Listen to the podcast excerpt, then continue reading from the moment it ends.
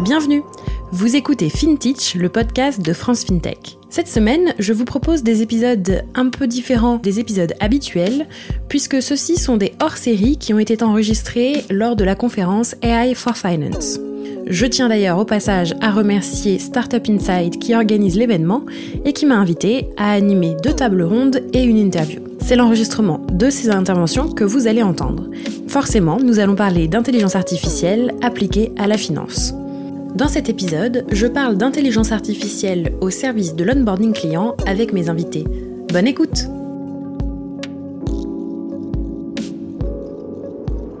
Bonjour à toutes et tous.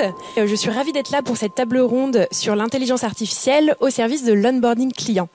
Je suis entourée de Luc Barneau, le Chief Data Officer de BPCE. Bonjour Anaël, bonjour à tous. le groupe bancaire et assurantiel que vous connaissez, je pense, toutes et tous. Laila Bendiab, euh, la VP Products and Services de Vialink. Bonjour. Qui propose des solutions d'optimisation des parcours clients. Et de Christelle euh, Biganzoli, la CEO de Richie, une fintech qui propose une plateforme euh, de conseil patrimonial. Bonjour à tous. Alors pourquoi avoir rassemblé ces différents acteurs autour de la table? Vialink propose ses, solutions à la fois à BPCE et à Richie. Et donc nous allons évoquer ces cas d'usage et comprendre l'apport de l'IA euh, pour l'onboarding client. Alors je vous propose qu'on entre tout de suite dans le vif du sujet avec euh, Luc euh, de BPCE. Est-ce que vous pouvez nous expliquer le point de départ de votre réflexion sur cette thématique et quels sont les enjeux de BPCE sur les parcours clients? Oui, tout à fait. Alors le point de départ a été un constat assez simple qui est que dans le monde bancaire et dans le monde d'assurance, nous avons encore beaucoup de processus qui traitent de manière massive des documents. Et notamment le processus de connaissance client. Donc le processus de connaissance client, c'est l'entrée en relation, l'onboarding pour parler en anglais, mais c'est aussi euh, via des mises à jour régulières de la connaissance client ou également à travers des processus très spécifiques comme la prorogation ou des livrets d'épargne populaire.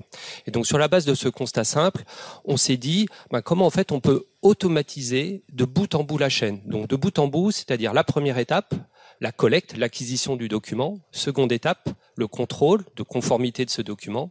Et troisième étape, l'extraction de données de, qui sont dans ces documents pour ensuite les diffuser dans, dans les systèmes d'information. Alors quels sont les enjeux à travers cette automatisation de, de, bout en bout du processus?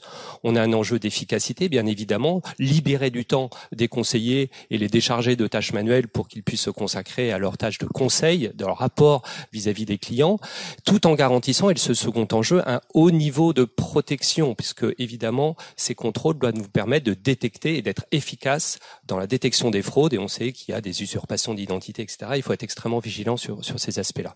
On a un troisième enjeu autour de la qualité des données, puisque si on traite bien de manière automatique l'ensemble de la chaîne que j'ai décrite, on peut acquérir un patrimoine de données en qualité que l'on diffuse après dans notre système d'information, en évitant par exemple des ressaisies manuelles dont on sait qu'elles sont porteuses euh, de non-qualité.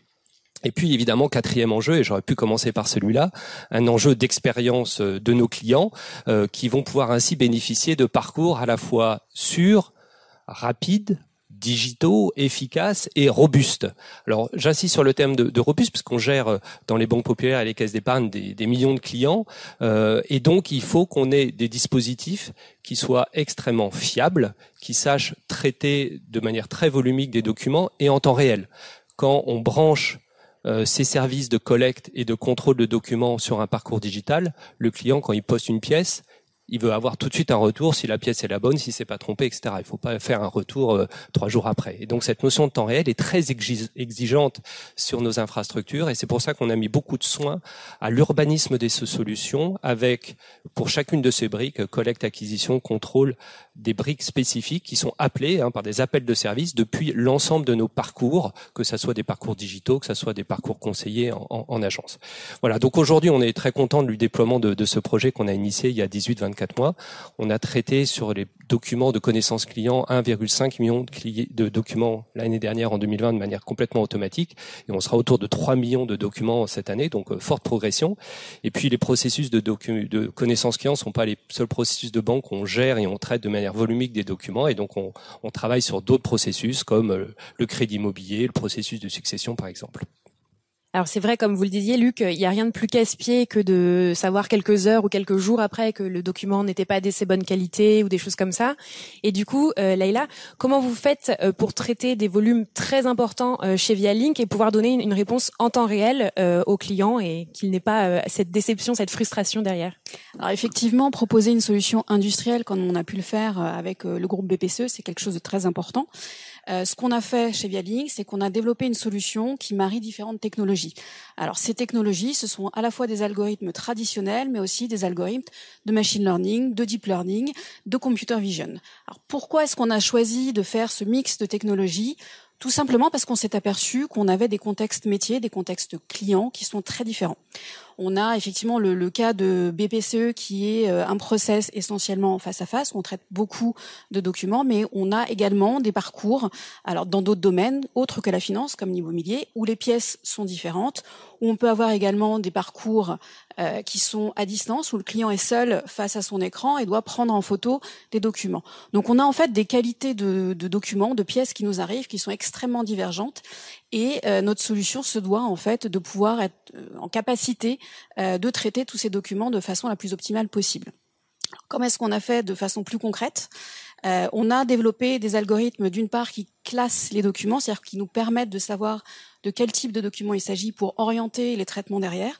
Ça sert également à nos clients pour euh, gérer tout ce qui est complétude euh, du dossier. Euh, et derrière, on a surtout une étape importante qui est une étape de pré-traitement, c'est-à-dire qu'on va passer des algorithmes pour redresser des pièces, parce que quand vous prenez une pièce en photo, vous avez potentiellement un angle de prise de vue qui est assez fort.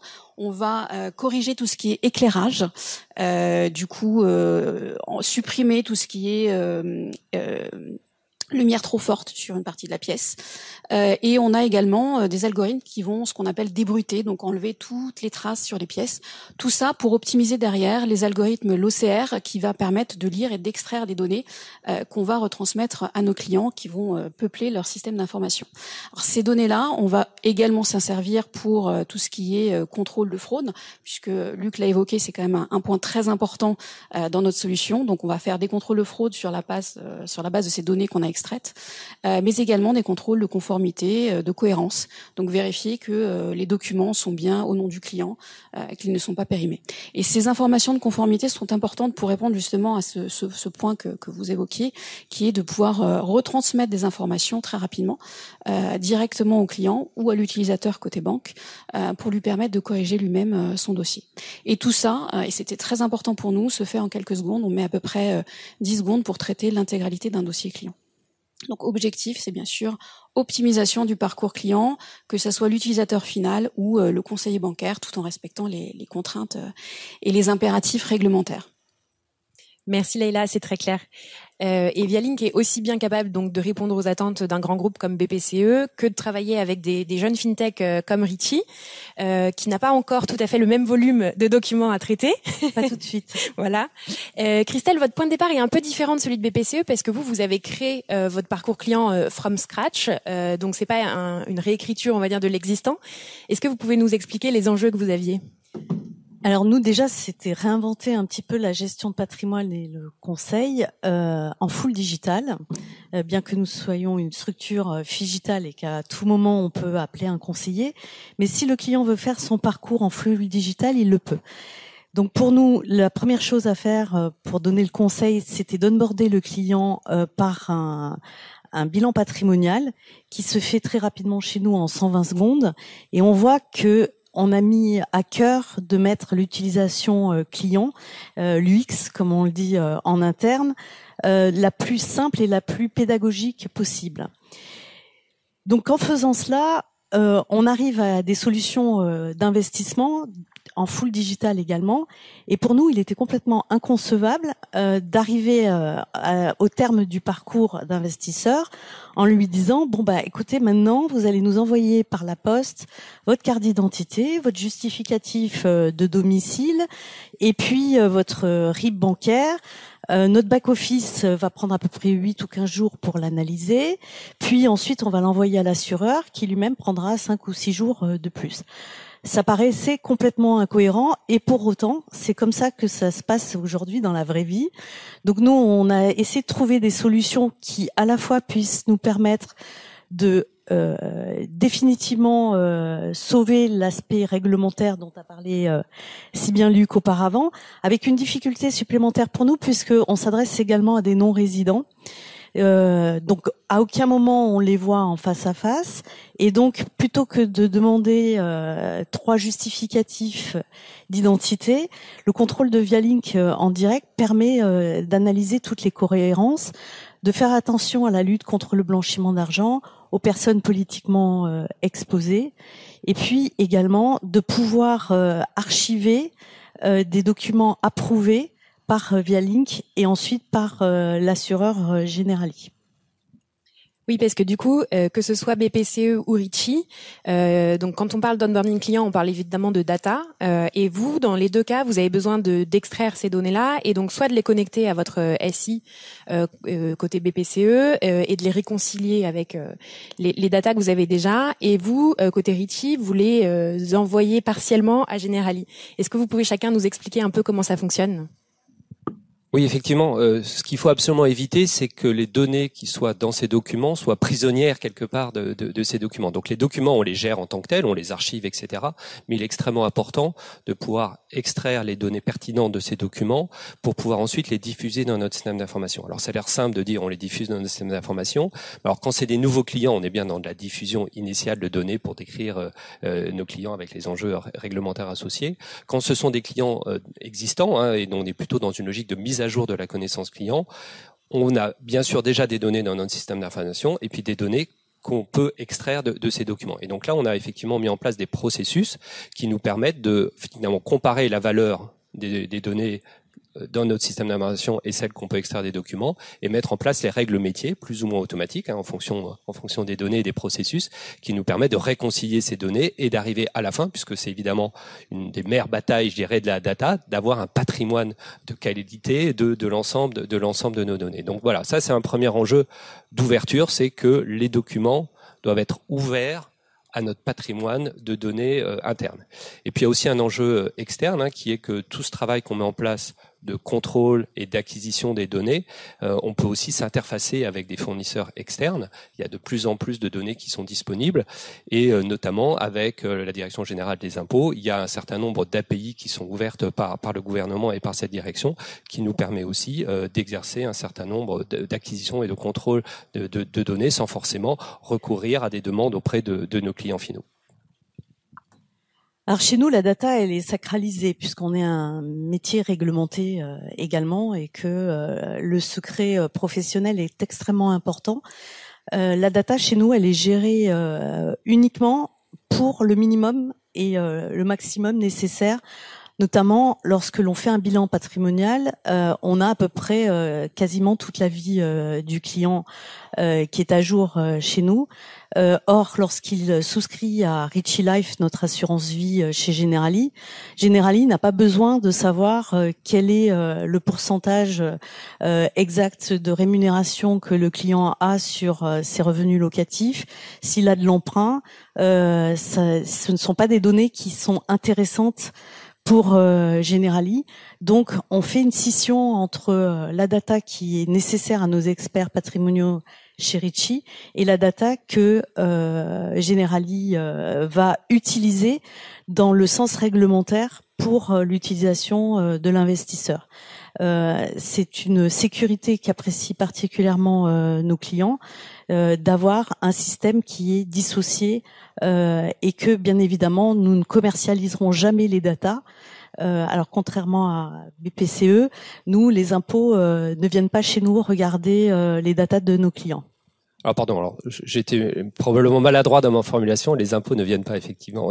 L'enjeu est plutôt en fait sur des contrôles de données. Je parlais par exemple tout à l'heure de la prolongation du livret d'épargne populaire. Il faut vérifier que les clients sont non imposables parce que c'est un enjeu de conformité par rapport à ce produit-là. Et donc euh, la DGFIP a ouvert en fait des API qui nous permettent nous d'interroger les bases de la DGFIP de manière complètement sécurisée et réglementée euh, pour euh, exercer un certain nombre de contrôles complémentaires de ce que l'on peut demander aux clients. Donc on est plutôt dans le sens de consommer des API qui sont de plus en plus d'ailleurs mises à disposition par le gouvernement dans une logique de e-administration et, d'ouverture de données, de données publiques. C'était une boutade. Hein. Non, non, mais c'est important euh, de bien préciser parce que ces sujets sont sensibles et, je crois que on partage tous que l'enjeu de confiance autour de la donnée est un enjeu extrêmement, extrêmement fort et donc euh, il faut être extrêmement clair. Ça, c'est un engagement fort, je pense que, que l'on partage euh, d'une très grande transparence que l'on doit vis-à-vis de nos clients sur l'utilisation de leurs données personnelles. Oui, effectivement, un enjeu très fort et qui va le devenir encore plus dans les années à venir avec le nombre de données qui de toute façon ne, ne fait que continuer à exploser. Alors, on a c'est royal, on a quatre minutes pour cette dernière question, on n'était pas sûr d'avoir le temps de la faire. Euh, si on fait un peu de prospective, euh, qu'est-ce qu'on peut attendre du sujet d'onboarding client et euh, d'identité numérique, de collecte des données justement dans les années à venir? Je ne sais pas qui souhaite prendre la parole en premier. Moi, je veux bien. Déjà, je dois dire que ce qui est intéressant dans nos deux parcours chez BPCE et chez Ritchie, c'est le souci euh, de la transparence effectivement et de la rigueur. Et euh, je dois dire que euh, dans le milieu bancaire, c'est pas forcément toujours porteur. Et il est, il est bon de voir qu'il y a des groupes qui se modernisent et qui prennent les solutions comme via Link et qui s'y tiennent. Et je trouve ça assez remarquable d'avoir pu le faire surtout quand on a énormément de data et, et de clients. donc bravo à BPCE.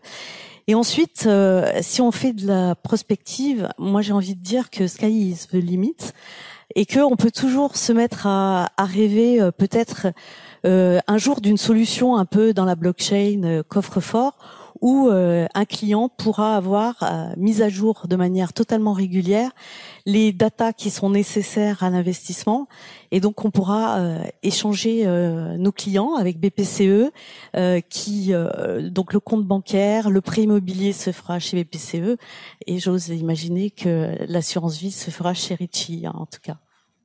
Alors chez BPC, on a aussi de très bonnes solutions d'assurance vie, mais je ferme la parenthèse. Euh, mais évidemment, on a beaucoup de plaisir aussi à travailler avec avec des partenaires fintech et ou assurtech.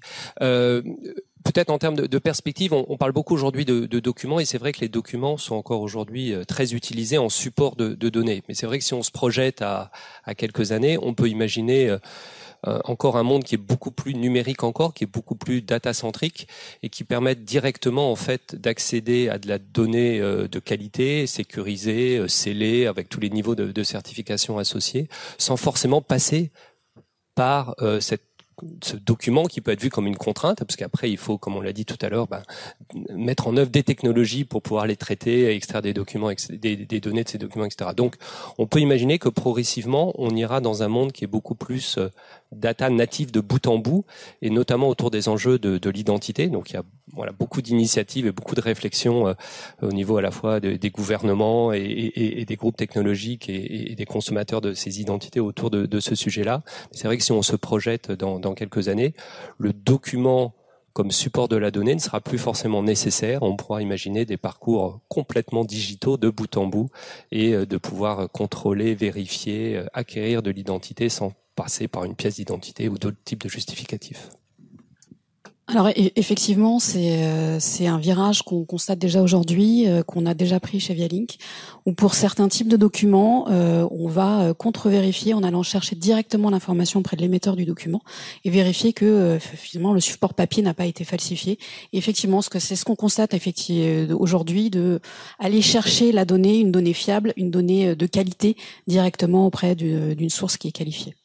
Donc, euh, à creuser en tout cas dans, dans, dans les prochaines années. on va certainement avoir à mixer des algorithmes à la fois sur euh, sur de l'image, puisqu'on on va continuer à en avoir, euh, avec des algorithmes qui vont plutôt s'occuper de, de, de traiter de la donnée en masse.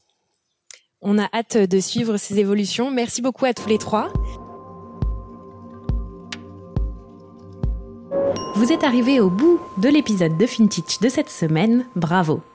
Merci de vos écoutes. Si le podcast vous a plu, n'hésitez pas à nous le dire sur les réseaux sociaux, à noter sur Apple Podcast par exemple, et à le partager à deux ou trois personnes de votre entourage pour le faire connaître. Merci beaucoup et à la semaine prochaine.